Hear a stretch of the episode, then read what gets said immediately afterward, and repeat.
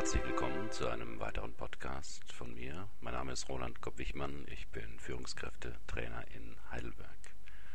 Das Thema heute, wie führt man eine lange, glückliche Beziehung? Der Liebesbeweis aus dem Hirnscanner lautete die wenig romantische Überschrift einer Zeitungsmeldung, die mich zu diesem Beitrag anregte. Darin berichtet eine Wissenschaftlerin, dass sie mittels Kernspintomographie die neuronalen Aktivitätsmuster von Paaren untersuchte, die im Schnitt 20 Jahre verheiratet waren und beteuerten, dass sie noch immer verliebt ineinander seien. Verglichen mit Hirnscans von frisch verliebten Paaren zeigte sich auch bei den Altpaaren beim Betrachten eines Bildes des Partners starke Aktivität im Nucleus caudatus Deutsch. Im Gehirn wurde das Belohnungszentrum, das im Übrigen auch beim Gebrauch von Kokain und Heroin feuert, stark aktiviert. Nun, um zu beurteilen, wie Sie auf Ihren Partner reagieren, brauchen Sie nicht gleich einen Kernspintomographen. Es genügt, nur mal achtsam zu beobachten, was bei Ihnen innerlich abläuft, wenn Sie nach einem langen Arbeitstag zu Hause auf Ihren Partner treffen. Oder wenn Sie untertags unvermutet Ihr Partner anruft. Registrieren Sie dann eher das Anfluten von dopaminergen Botenstoffen, Stichwort Heroin und Kokain, oder reagieren Sie eher mürrisch, gelangweilt, gereizt oder gar nicht? Betrachtet man die seit Jahren steigenden Scheidungszahlen oder schaut vergleichsweise mal in seinen Bekannten- und Freundeskreis, dann kann die Frage auftauchen, woran liegt das? In einem Familienhandbuch des Staatsinstituts für Frühpädagogik fand ich äh, folgende handfeste soziologische Ursachen für das Gelingen oder Scheitern einer Beziehung. Wurden die Eltern eines oder beider Partner geschieden, geht damit eine Erhöhung des eigenen Scheidungsrisikos einher. War einer der Partner vorher bereits einmal geschieden, so erhöht dies das Scheidungsrisiko der folgenden Ehe. Je jünger die Partner bei der Heirat sind, umso größer ist das Scheidungsrisiko. Paare, die kirchlich getraut wurden, weisen ein geringeres Scheidungsrisiko auf. Paare, die in Wohnorten mit weniger als 100.000 Einwohnern leben, weisen auch ein geringeres Scheidungsrisiko auf als die anderen Paare. Paare, die während ihrer Ehe zumindest zeitweise in der Nachbarschaft von Eltern oder Schwiegereltern leben, weisen ein geringeres Scheidungsrisiko auf. Paare, in denen beide Partner den gleichen Schulabschluss haben, weisen ein geringeres Scheidungsrisiko auf. Je mehr die Partner zur Zeit ihrer Heirat gemeinsam in ihrer Freizeit unternahmen, umso geringer ist das Scheidungsrisiko. Paare mit gemeinsamen Kindern haben ein geringeres Scheidungsrisiko als die anderen Paare. Verglichen mit den anderen Paaren ist das Scheidungsrisiko geringer, wenn die Partner gemeinsames Wohneigentum besitzen. Ehen, in denen die Männer eine Berufsausbildung oder einen Hochschulabschluss haben, unterliegen einem geringeren Scheidungsrisiko als Ehen von Männern ohne Berufsabschluss. Dagegen zeigt sich kein Zusammenhang zwischen der Berufsausbildung der Frauen und dem Scheidungsrisiko. Ehen mit Vollzeit erwerbstätigem Ehemann weisen ein geringeres Scheidungsrisiko auf als die anderen Ehen. Hm. Wenn Sie also jetzt auf Nummer sicher gehen wollen, brauchen Sie als Frau einen Partner, der noch nie geschieden wurde, den gleichen Schulabschluss wie Sie und einen Beruf hat, aber nicht zu jung ist. Er sollte bereit sein, sich kirchlich trauen zu lassen und mit ihnen in eine Kleinstadt, in die Nähe seiner oder ihrer Eltern zu ziehen. Sie sollten sich dann Kinder und Wohneigentum anschaffen, beide Vollzeit arbeiten und viel gemeinsam die Freizeit verbringen. Nun ja, da bleibt man vielleicht lange zusammen, aber vielleicht auch, weil man rund um die Uhr beschäftigt ist und für das Paar Leben kaum Zeit bleibt. Aus meiner persönlichen Eheerfahrung 25 Jahre, und meiner beruflichen Arbeit als Paartherapeut will ich hier meine Antworten auf die Frage, die ja alle Paare interessiert, formulieren. Wie bleiben wir möglichst lange ein glückliches Paar? Es sind aus meiner Sicht sieben Herausforderungen. Erstens, sich zum Partner bekennen. Beziehung braucht Verbindlichkeit, also ein freiwilliges sich einlassen auf diesen einen Menschen. Es braucht eine Entscheidung für diesen Menschen und eine Entscheidung gegen alle anderen Menschen oder Beschäftigungen, die diese Verbindlichkeit belasten können. Damit sind jetzt einerseits erotische Affären gemeint, aber auch eine Überbetonung der Karriere, wo also jemand eigentlich mit seinem Beruf verheiratet ist. Wie dieses Bekennen aussieht, ist individuell verschieden und muss das Paar für sich klären. Für die meisten ist es die Hochzeit und das Tragen von Ringen. Ich bin immer skeptisch, wenn Paare länger zusammenleben, vielleicht Kinder haben, aber diesen wichtigen Schritt mit rationalen Argumenten verweigern. Das Bekennen geschieht ja nicht im Kopf, sondern hat zwei Richtungen. Nach innen zum Partner und nach außen als soziales Ritual. Man zeigt der Gemeinschaft, seht alle her, das ist der Mensch, den ich liebe. Und natürlich ist es mit einem einmaligen Bekennen nicht getan. Es muss immer wieder empfunden und gezeigt werden. Zweitens, seine Geschichte aufarbeiten. Ich glaube, die meisten Beziehungen scheitern nicht an mangelnder Liebe, sondern an den Hypotheken aus der Vergangenheit. Und diese Hypothek bringt jeder mit als seinen unbewussten Beitrag. So verstehe ich auch das statistische Phänomen, dass Kinder aus Ehen, wo die Eltern sich trennten, ein höheres Scheidungsrisiko haben. Man müsste ja denken, die wollen bestimmt das vermeiden, was sie als Kind meist schmerzlich erlebt haben. Aber es sind eben unbewusste Hypotheken. Das Spiel hinein die Ehe der Eltern, das Männer- und Frauenbild, das man von zu Hause mitbekommt. Die eigene Geschwisterposition spielt eine große Rolle.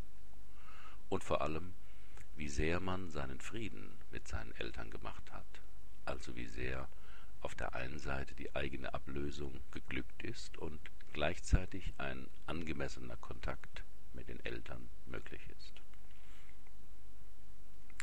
Ganz viele Partner sind eben in vielen Beziehungssituationen nicht erwachsen.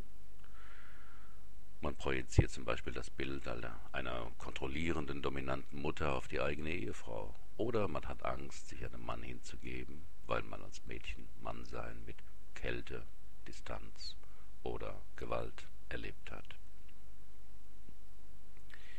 Die eigene Geschichte aufarbeiten geschieht am besten über viel Reflektieren, Bücher lesen oder eine gute Psychotherapie. Man ist nie ganz damit fertig, aber man kann den Kopf immer länger aus dem Sumpf halten. Die Beziehung als Projekt betrachten ist der dritte Punkt. Ich wähle diese sachliche Bezeichnung, weil sie den meisten Menschen etwas deutlich klar macht. Wer etwas Großes erreichen will, muss eine Menge dafür tun. Wenn Sie eine Essenseinladung für zehn Personen planen oder einen gepflegten Garten haben möchten, wenn Sie eine individuelle Reise planen, dann investieren Sie eine Menge Zeit, Energie und Geld in dieses Projekt. Sie setzen sich nicht hin und denken, muss irgendwie von alleine laufen. Wenn in einem beruflichen Projekt Sie beim Kunden eine Irritation bemerken, denken Sie nicht, der soll sich mal nicht so anstellen. Sie gehen hin und versuchen, das Missverständnis auszuräumen. Wenn ein, wenn ein Projekt an die Wand zu fahren droht, denken Sie als Projektleiter nicht, da sind die anderen dran schuld, sondern Sie forschen nach, woran es fehlt. Unklare Ziele, zu wenig Einsatz, zu wenig Kommunikation. Eine intensive Partnerbeziehung, nicht das Nebeneinanderher Leben in einer ehelichen Wohngemeinschaft, also eine intensive Partnerbeziehung ist ein Riesenprojekt. Das klingt jetzt vielleicht anstrengender, als es gemeint ist. Wichtig ist die innere Einstellung. Viele denken ja wie Alfred Tetzlaff, Bei der Hochzeit habe ich dir gesagt, dass ich dich liebe. Das gilt jetzt für die nächsten 30 Jahre. Vierter Punkt. Auf Gleichberechtigung achten. Dazu gehört einerseits ein gleichberechtigtes Geben und Nehmen. Eine Beziehung, in der einer nur gibt oder einer nur nimmt, ist meist zum Scheitern verurteilt. Die Frau, die arbeitet und lange Jahre das Studium ihres Partners finanziert, wird oft am Ende verlassen. Warum? Weil der Mann unbewusst spürt, dass er so viel bekommen hat, dass er das nie wieder gut machen kann und lieber in eine unbelastete Beziehung flüchtet.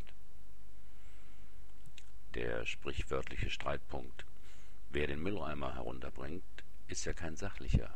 Es geht dabei mehr um die Anerkennung des Mannes, was seine Partnerin im Haushalt schon alles macht.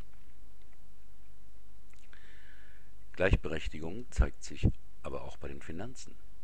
Wenn einem Partner das gemeinsam bewohnte Haus allein gehört, das mit der Arbeitsleistung beider abgezahlt wird, ist das ein Thema. Wenn beide getrennte Konten haben und keiner so recht weiß, was der andere verdient, zeigen sich hier die Grenzen der Gleichberechtigung und vielleicht auch das mangelnde Vertrauen. Ob Ihre Beziehung gleichberechtigt ist, finden Sie am besten mit Ihrem Partner heraus. Zum Beispiel in Form eines Zwiegesprächs, denn das Thema ist bei vielen Paaren konfliktbeladen. Auf meinem Blog gibt es eine Anleitung zu Zwiegesprächen. Fünfter Punkt. Nähe und Sexualität lebendig halten. Overworked and underfucked ist ein treffender Ausdruck für die Situation vieler Paare. Wenn der Mann viel arbeitet und die Frau Familie und Haushalt managt, wenn beide arbeiten und abends um 20 Uhr nach Hause kommen. Nähe entsteht nicht auf Knopfdruck, weil man gerade mal eine halbe Stunde Zeit hat. Sexualität ist ein guter Gradmesser für die innere Bezogenheit der Partner zueinander. Wenn er nicht kann, oder sie nicht will, sind das meist auch Signale über den Zustand der Beziehung. Wie hält man die Beziehung lebendig? So wie man ein Projekt am Laufen hält, durch Engagement und Einsatz. Konkret, Paare brauchen Zeit zu zweit, ohne Kinder, ohne Freunde, ohne Eltern. Das kann ein Abend in der Woche sein oder ein halber Tag am Wochenende. Zeit, wo sie sich begegnen können und möglichst etwas tun, was ihnen beiden gut tut. Sechster Punkt. Beherzigen Sie die 5 zu 1 Regel. Der amerikanische Paarforscher John Gottman hat etwas sehr Wichtiges herausgefunden, was glückliche Langzeitpaare anders machen als Paare, die sich trennten. Glückliche Paare geben sich fünfmal mehr positive Botschaften in Form von Fragen stellen, Zuwendung, Berührung, Bestätigung. Fünfmal mehr positive Botschaften als negative Botschaften. Ärger, Zurückweisung, Feindseligkeit, Mauern. Das Verhältnis ist also nicht eins zu eins. Das heißt, wenn Sie Ihren Partner verletzt oder verärgert haben, genügt eine positive Botschaft nicht. Sie brauchen fünf. Mein Vorschlag, probieren Sie es aus, nur für eine Woche, und testen Sie, ob es einen Unterschied in Ihrer Beziehung macht und darin, wie Sie sich in Ihrer Beziehung fühlen. Siebter Punkt. Einen gemeinsamen Sinn für die Beziehung finden. Für die meisten Menschen sind das gemeinsame Kinder. Obwohl Kinder viel Geld kosten, endlose Mühen und Sorgen machen, ist das für die meisten Menschen so. Vielleicht, weil Kinder einem deutlich machen, dass das Leben begrenzt ist, dass wir dieses Leben verlassen werden und in den Kindern etwas von uns bleibt. Kinder machen auch deutlich, dass das Leben ein unendlicher Strom ist und wir ein Teil davon sind, für eine begrenzte Zeit. Gemeinsam das Haus abzuzahlen oder dass beide ihre Karriere verfolgen, glaube ich, reicht nicht als Sinn für eine Beziehung. Das ist dann mehr ein gut funktionierendes Arbeitsteam. Einen gemeinsamen Sinn für die Beziehung finden ist die Antwort auf die Frage, warum sind gerade wir beide zusammen? Wie nähert man sich dieser Antwort? Indem sie ihr Leben vom Ende betrachten und darauf schauen, was sie mit Freude, Zufriedenheit und Stolz erfüllt, was sie gemeinsam in ihrer Beziehung und ihrem gemeinsamen Leben geschaffen und ermöglicht haben. Das können Kinder sein, das kann die gegenseitige Hilfe sein, das jeweilige Potenzial zu entwickeln. Das kann eine gemeinsam gelebte Spiritualität sein. Finden Sie Ihre Antworten. Herzlichen Dank für Ihre Aufmerksamkeit. Bis zum nächsten Mal.